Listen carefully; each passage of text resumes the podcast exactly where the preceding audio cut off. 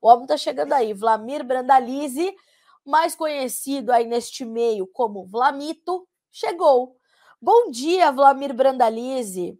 Seja bem-vindo ao Bom Dia Agronegócio. É um prazer falar com o senhor sempre, ainda mais aqui com uma audiência tão qualificada. Bom dia, Carlinha. Bom dia a todos que estão aí acompanhando. Tudo Vejam, certinho? Eu consegui tirar o homem um pouquinho só do João Batista para ele falar com vocês. Então aproveitem, não é não, Vlamir? Exatamente, vamos lá. Vlamir, eu queria focar com o senhor a questão do mercado interno, porque para o internacional, principalmente para soja e para milho, a gente vê que há uma espera pelos relatórios de amanhã, né? Há uma, uma um olhar ali muito atento para a questão climática da safra nova dos Estados Unidos e todo esse comportamento da demanda, do financeiro.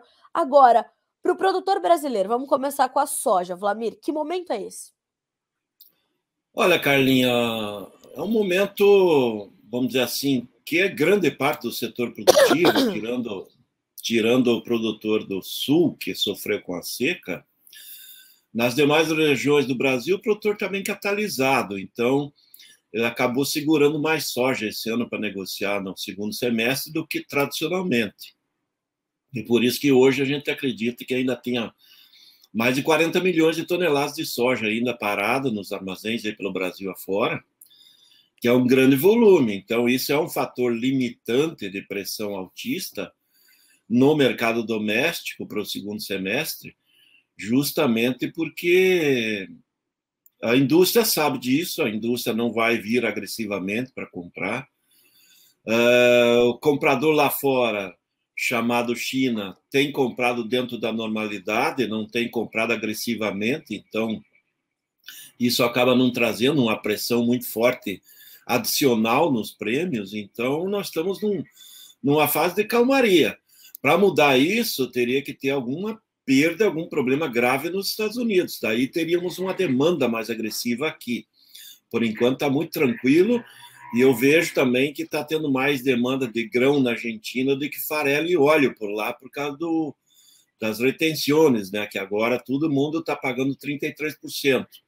E aí, para a indústria, ou para o produtor, ou para o trader argentino, é, acaba sendo mais vantajoso exportar o grão do que efetivamente farelo e óleo. Então, é por isso que nós temos visto que o Brasil, até nesse momento, está ganhando um pouco de espaço do, do mercado internacional, exportando mais farelo e mais óleo do que nos anos anteriores.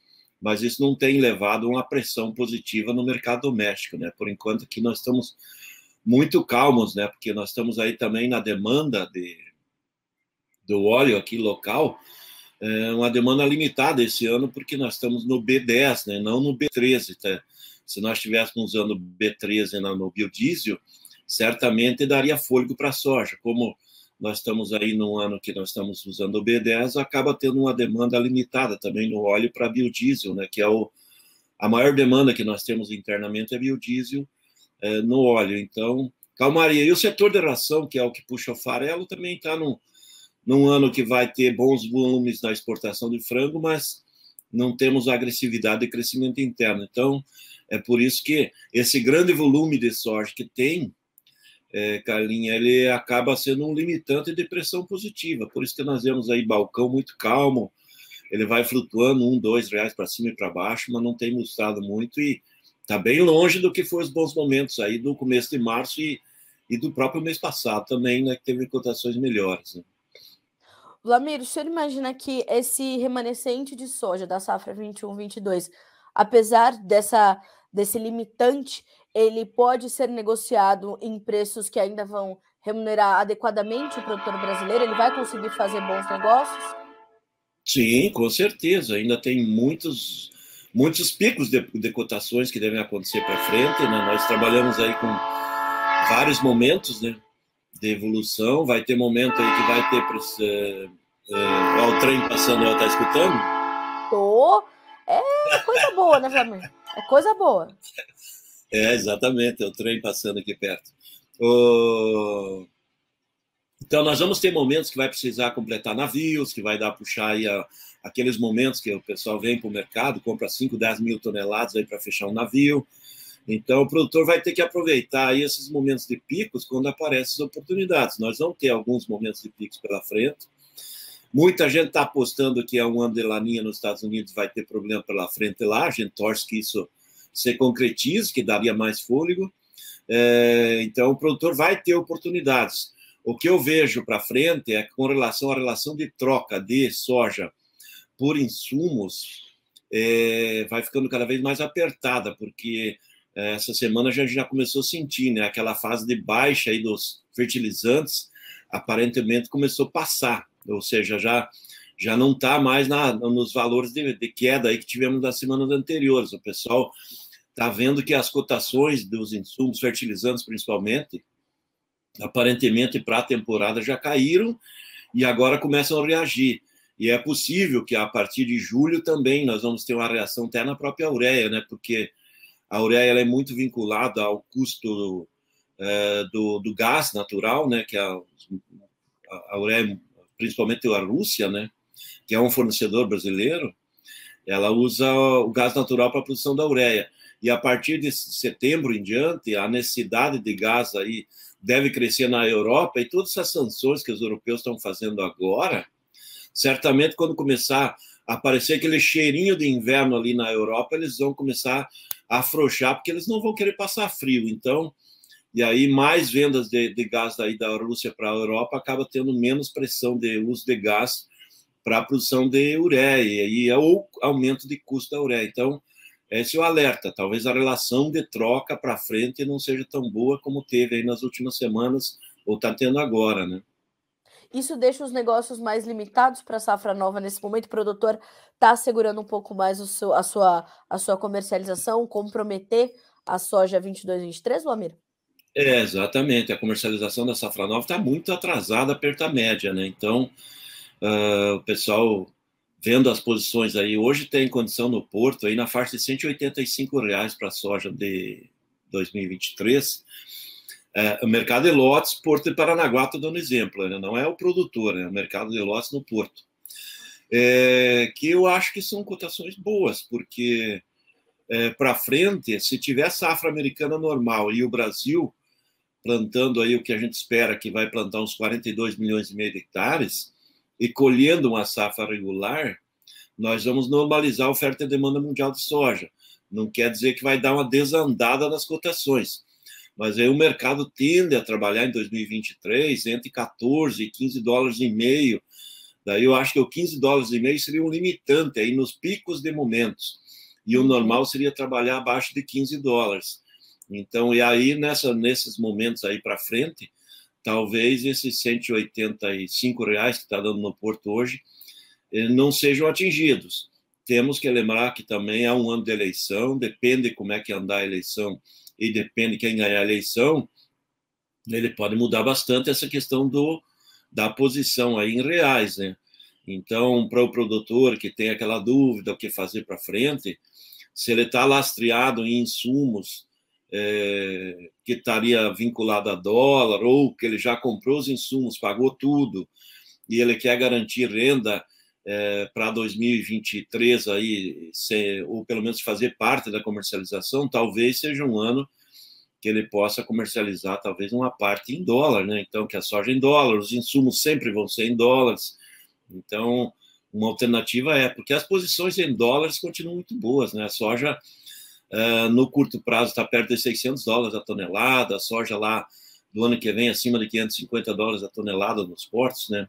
Então as posições em dólares estão boas. A questão é que o produtor ele nesse ano e provavelmente ainda parte do ano que vem ele vai sentir que o custo cresceu a nível mundial em função da guerra e da pandemia, né? Depois provavelmente em dois, três anos em diante vai ter uma acomodação e nós vamos ter um custo um pouco menos é, pressionados, mas nesse ano ainda nós vamos ter custo pressionado e talvez lá na hora do plantio alguns produtores vão ter dificuldades de conseguir alguns insumos. Ainda vamos ter ainda alguma escassez de insumos lá na hora do, do plantio, na hora de tratar as lavouras.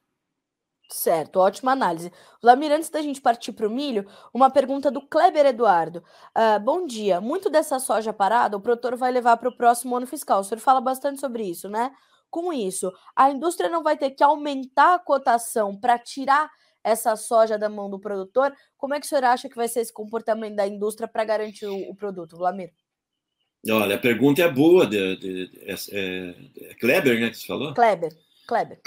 É, a pergunta é boa do Kleber, só que é o seguinte, Kleber, a, a maioria das indústrias brasileiras estão muito cobertas com soja, elas receberam muita soja a fixar, e elas vão trabalhar com essa soja, então ela não, ela não vai se preocupar em abastecimento até o ano que vem.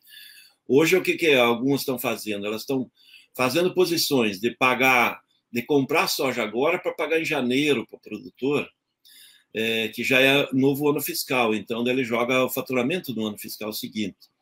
Mas eu não acredito que isso vá fazer uma pressão positiva aí é, na demanda nesse, da indústria para o final do ano, para a virada do ano, para janeiro. É, é possível que tenha alguma demanda adicional aí na virada do ano, se a gente tiver problema para iniciar o plantio ali no, no, mês de setembro, né? Se nós tivermos atraso no plantio é, por questões climáticas, que as chuvas não cheguem, por exemplo, aí sim, daí talvez a indústria precise comprar alguma coisa no final do ano e até pague mais, porque daí nós vamos ter um atraso da entrada da colheita, que normalmente as primeiras colheitas começam em janeiro. Se a gente não tiver essas colheitas em janeiro, aí sim, normalmente tem uma pressão maior de demanda antes de fechar o ano. Mas eu acredito que a indústria esse ano, sabendo que tem muita soja parada, e agora nós estamos recebendo uma grande safrinha de milho, né? Uma safrinha que está estourando silos aí pelo Brasil afora. Então é muito produto e nós não temos todo esse volume negociado na exportação, não tem navios programados para a gente jogar todo esse volume na exportação. Nós já estamos com um bom volume já embarcado de soja esse ano. De agora em diante, a tendência é cair bem os novos embarques. Eu acho que a posição da indústria esse ano está bem mais confortável que estava nos anos anteriores. O ano passado, a indústria estava pagando ágio interno melhor do que o mercado de exportação, justamente porque a situação era contrária. Né? Nós tínhamos pouco produto para ser negociado e a indústria, tendo necessidade de comprar, ela tendo que pagar mais. Esse ano, elas estão numa posição mais, mais confortável que no anterior. Esse ano elas estão, vamos dizer assim, elas estão sentadas esperando para para quando que alguém queira vender para eles, venha vender, porque todas estão com os armazéns cheios esse ano. E, Vlamir, os preços do milho é, na B3 hoje voltam a operar no vermelho, é, e eles dão essas sinalizações mesmo de necessidade ou de tentativa de acomodação mas ainda conseguem é, resistir ali em patamares importantes. O que, que a gente tem que entender para esse próximo semestre para o mercado brasileiro de milho? Olha, o mercado do milho a nível brasileiro ele vai girar é, dentro dos patamares que circular as cotações de Chicago, né? Nós vamos ser grandes exportadores. Nós exportamos até o momento aí na faixa de 6 milhões de toneladas. Eu acredito que nós vamos até o começo do próximo ano chegar umas, mais umas 30 milhões de toneladas adicionais. Devemos passar de 35 milhões de toneladas exportadas. E o milho vai ser comandado pelo mercado de Porto, né? Quanto conseguir na exportação é que vai mandar. E a B3 está girando aí perto dos 90 reais, se a gente pegar a média das posições, que é mais ou menos que estaria aí a posição de exportação, porque hoje Porto ele está girando perto de 92 a 95 reais na, nas posições aí, vamos pegar de, de, ju, de julho até dezembro. Então, é, é esse o comandante. O mercado vai ser comandado por Porto. Porto é Chicago e, e prêmio não tem mudado muito no caso do milho, aí, né, tem ficado muito estável. Mas os níveis de Porto aí, nós temos visto aí Porto de 310 a 320 dólares a tonelada, 330 no, no milho do spot aí teria condição. Então, é dentro desses patamares, de 300 a 310 dólares que deve girar Porto, e o interno vai gerar nesses níveis. É por isso que a B3 ela está resistindo e não tem muito espaço de queda, né? Porque não se acredita que vai baixar muito abaixo aí dos 300 dólares a tonelada na exportação, porque a safra americana, provavelmente amanhã o USA venha confirmar, vai ser uma das menores áreas em muitos anos de milho. A safra americana de milho vai ser um, uma safra pequena perante a demanda e exportações.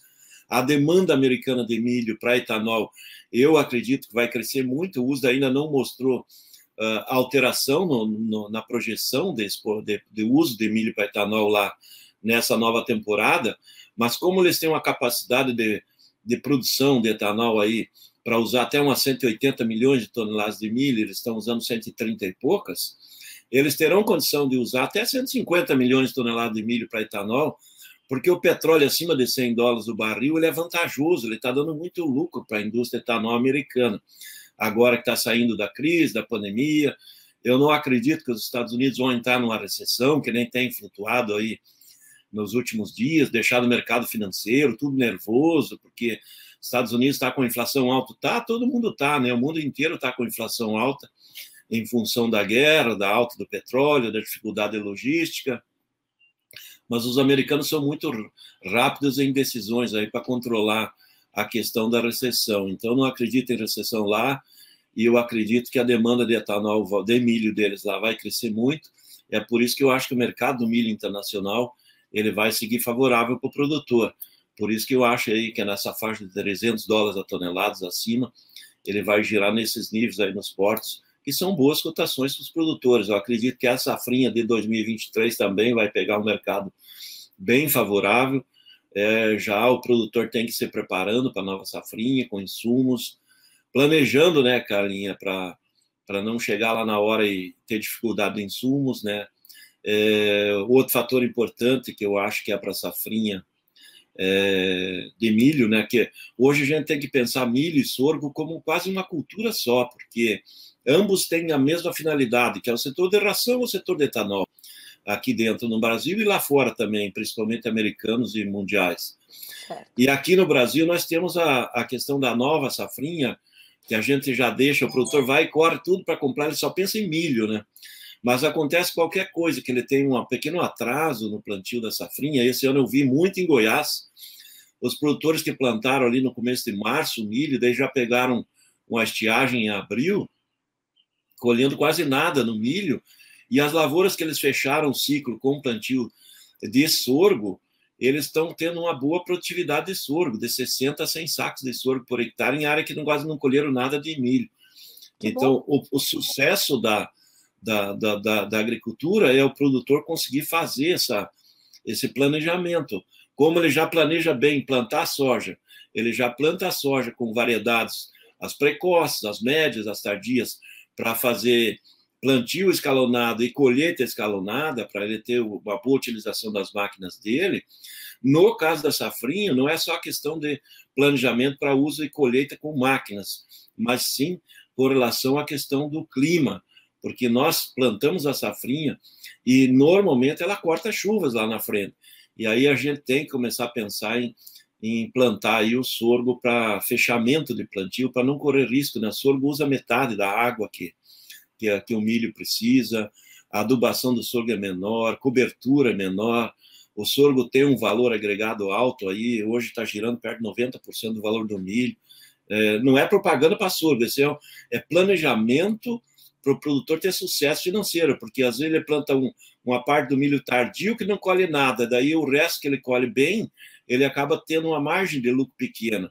E daí chega na hora da comercialização agora, ele tem que vender acima de 100 reais, senão não cobre custo. É por isso que o produtor hoje ele tem que se planejar com, com essa finalidade. O produtor americano já faz isso. Nas regiões que tem risco climático lá, o sorgo entra muito forte lá nos Estados Unidos, porque o sorgo também tem ciclo mais curto, tudo é, uhum. é diferente um pouco, né? Então, planejamento. O produtor tem que fazer planejamento. E agora, o segundo semestre, eu acredito que, que nem para fechar a pergunta, é, milho vai girar o que der no porto, o que der na exportação, é Chicago e dólar é que vai comandar e, e eu acho que vai ser boas cotações aí nesses patamares de 300 dólares, talvez um pouco acima, a nível de porto, por tonelada e e boas cotações, são boas cotações. Nós temos que esquecer o ano passado. O ano passado, o que comandava, Carlinha, o mercado do milho no segundo semestre era o custo da importação. Verdade. E aí nós tivemos milho acima de 100 reais, 110. E porque o que, o que aconteceu ano passado? Nós colhemos uma safrinha de pouco mais de 60 milhões de toneladas. Só que no momento da colheita da safrinha, nós já tínhamos mais de 40 milhões de toneladas negociadas dessa safrinha. Então, tinha menos de 20 milhões de toneladas para negociar do mês de julho até a virada do ano. Esse ano nós estamos colhendo, vamos colher entre 85 e 90 milhões de toneladas. e nós temos 35% dela negociada.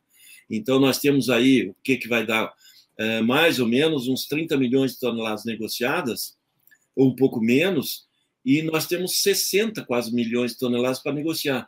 Então, é exportação, nós vamos ter que exportar, não tem como segurar esse milho. Não, nós temos uma demanda no segundo semestre projetada com, com boas expectativas de consumir 40 milhões internamente. E nós vamos colher 90, 85. Então, nós temos mais que o dobro do volume do que nós vamos precisar no mercado interno. Então, é por isso que quem vai mandar o mercado mesmo é a exportação, e, e é nesses patamares, de 300 dólares, um pouco acima, é, alguns momentos talvez até um pouco abaixo, né, se o clima andar muito bem nos Estados Unidos, mas eu acredito que nessa faixa de 300, 310 dólares é que vai girar aí no segundo semestre, e são boas cotações, historicamente nós estamos com o milho muito perto das melhores cotações da história. Olha aí, Olha que bela análise. Vlamir, a comercialização da safrinha, ela tá é, em linha com anos anteriores ou ela também está um pouquinho atrasada? Não é um pouquinho, ela está muito atrasada perante os anos anteriores. A questão principal é que o ano passado, quem vendeu a safrinha antecipada, como eu citei, né, que nós escolhemos 60 e já tinha 40 e poucos vendida antecipada. Então tinha a maior parte, nós tínhamos aí quase 70% dela negociada antes da colheita ou no, até o momento da colheita. E quem vendeu antes, e quando estava na hora de entregar o milho, vendeu o milho a 60, 70 reais é, antecipado. E quando foi entregar o milho, o milho estava valendo 90, 100, 110 reais. Chegou a girar aqui no Paraná na hora que estava entregando o milho em agosto, ali em setembro. Então, o produtor vendeu antes recebeu um valor que no momento era um valor bom, só que na hora da entrega da, do, do, contrato, como teve quebra de safrinha, que nós tivemos um problema climático, ele estava recebendo às vezes 20, 30% a menos. Esse último ano agora, que é essa safrinha que está no campo, ele está vendo hoje que nós temos aí uma comercialização muito lenta, 35% negociado, e que o produtor viu que você vai vender safrinha, quem ia vender a safrinha antecipada, estava vendo cotações aí que giravam na faixa de 80, 75 reais, vamos dizer assim, no Paraná. Sim. E, e o produtor achava pouco, porque no ano passado ele vendeu acima de 100. E agora vendeu a 80, que nem teve momentos, e agora já está menos. Ele, ele, ele achou muito pouco, por isso que ele veio adiando, adiando, adiando, e segurando, e também a capitalização, né? O produtor geralmente ele ele com o avanço da safrinha, com os bons resultados da safrinha e da soja dos últimos três anos, a maioria dos produtores está bem capitalizado, ou seja, ele não está endividado, ele precisa estar vendendo uh, no curto prazo. É por isso que acabou segurando muito a safrinha e não vendendo antecipado, e agora na, na colheita vai vendendo entre os patamares que está girando, que hoje Porto gira aí de 92 a 95 reais, 96, e interno vai girar proporcional, né? tirando frete e alguns custos adicionais é, em patamares proporcionais. Né? Vlamir, para a gente pessoal perguntou, agora, prometo. É, pois, por favor. Eu vi que o pessoal perguntou sobre o, o preço do sorgo. É. Normalmente, o sorgo hoje, que está sendo colhido ali em Goiás, alguns lugares do Mato Grosso, o sorgo tem girado no mínimo 85% é, e a maior parte perto de 90% do valor do milho. Então, de 85% a 90% do valor do milho local. É, não, não adianta eu colocar assim, ah, você pega ali em Goiás 65 no, no sorgo, 70 no sorgo. É cada cidade, cada local vai ter o valor do, do milho. Mas o que, que gira mesmo é de 85% a 90% do valor do milho.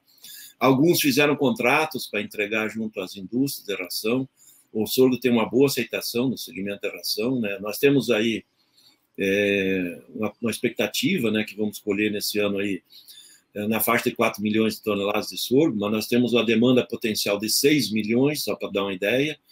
É, nova safra nós vamos avançar, porque a gente já está vendo um interesse maior dos produtores, deve crescer aí talvez mais um milhão de toneladas no próximo ano, e nós vamos ter um avanço de demanda potencial, porque o sorgo ele entra muito bem no setor de confinamento, no setor de ração para ovos, então é, ele está tá muito bem visto dentro do segmento de ração e ele está sendo pago de 85% a 90% do valor do milho, mas eu acho que ele poderia estar pagando 95% do milho, até 98% do milho, porque ele, ele tem a mesma função que o milho, então em algumas coisas ele tem até vantagem sobre o milho. Então, mas é que ainda ele não conseguiu decolar efetivamente para se, que, se equiparar ao milho, mas ele é uma excelente oportunidade para, para vamos dizer assim, para fechamento, né, de plantio de safrinha, né? Então essa é a questão aí que o pessoal tem que começar a analisar, né? É alternativa importante e tem essa possibilidade ainda.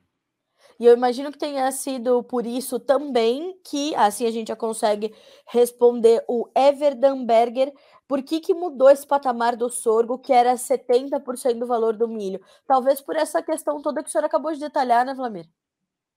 É, exatamente.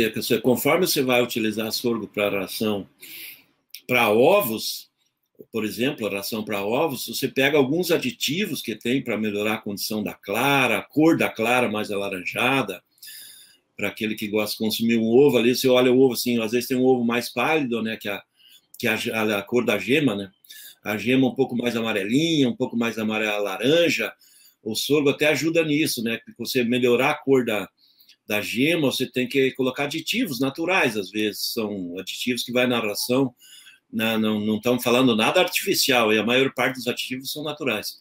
Mas o, o sorgo ele acaba melhorando a qualidade, a cor dessa clara, é, da gema, aliás, sem precisar de aditivos. Então, o sorgo, para mim, em muitas funções, ele entra na ração com um valor igual ou melhor que o milho. Então, é, ele já deveria estar mais perto aí dos 95%. Por isso que ele antigamente era 70% e e rapidamente, depois que o pessoal da indústria conseguiu ver que ele tem um excelente, um excelente desempenho no segmento da ração, ele, ele se valorizou mais. O setor de confinamento de, de animais, o sorgo é mais palatável, ele tem um, um, um sabor melhor para os animais, ele estimula mais a demanda, ele tem vantagens. Não estou fazendo campanha contra o milho.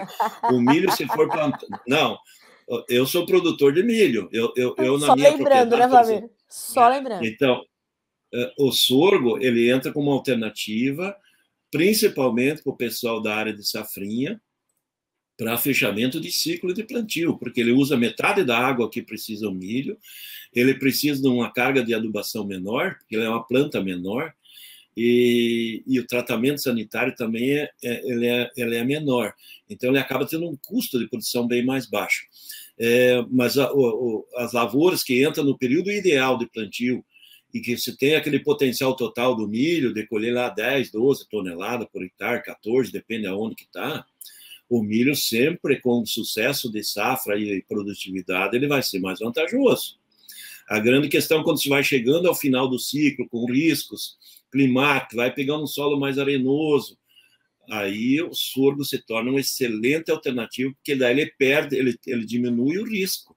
É uma cultura com menor risco, né? Então, e nós vamos ter que trabalhar ele, ele vai, ele vai, vai fazer parte do nosso sistema, porque quer ver, nós vamos plantar agora, Carlinha, 42 milhões e meio de hectares de soja nessa nova safra. Plantamos Sim. 40 e meio nessa que passou. Nós vamos crescer 2 milhões de hectares nesse novo ano, que é avanço em cima de áreas de pastagem degradada, que estão sendo preparadas.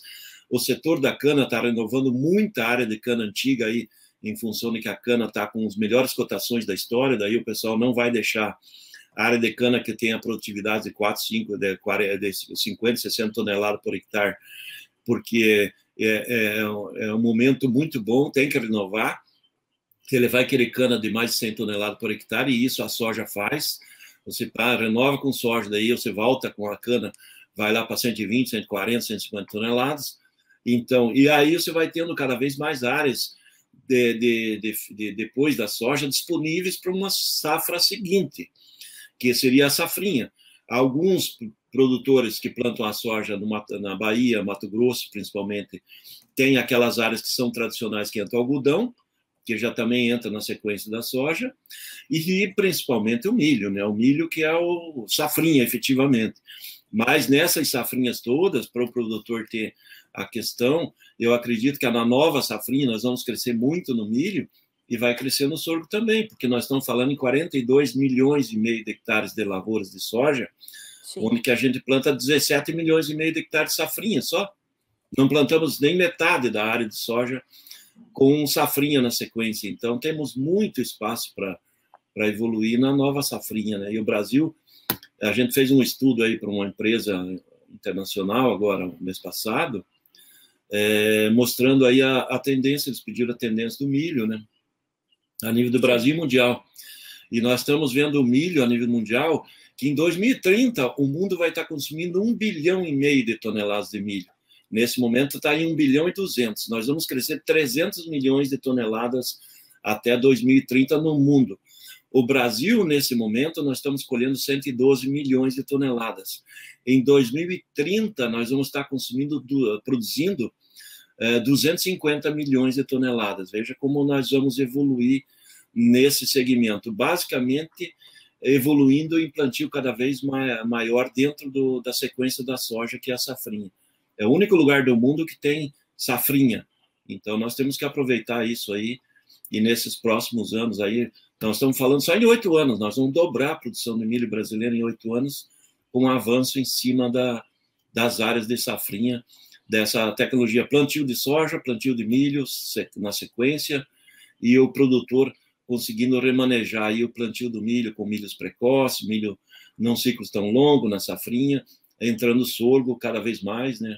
Em 2030 nós vamos estar colhendo mais de 10 milhões de toneladas de sorgo, só para dar uma ideia.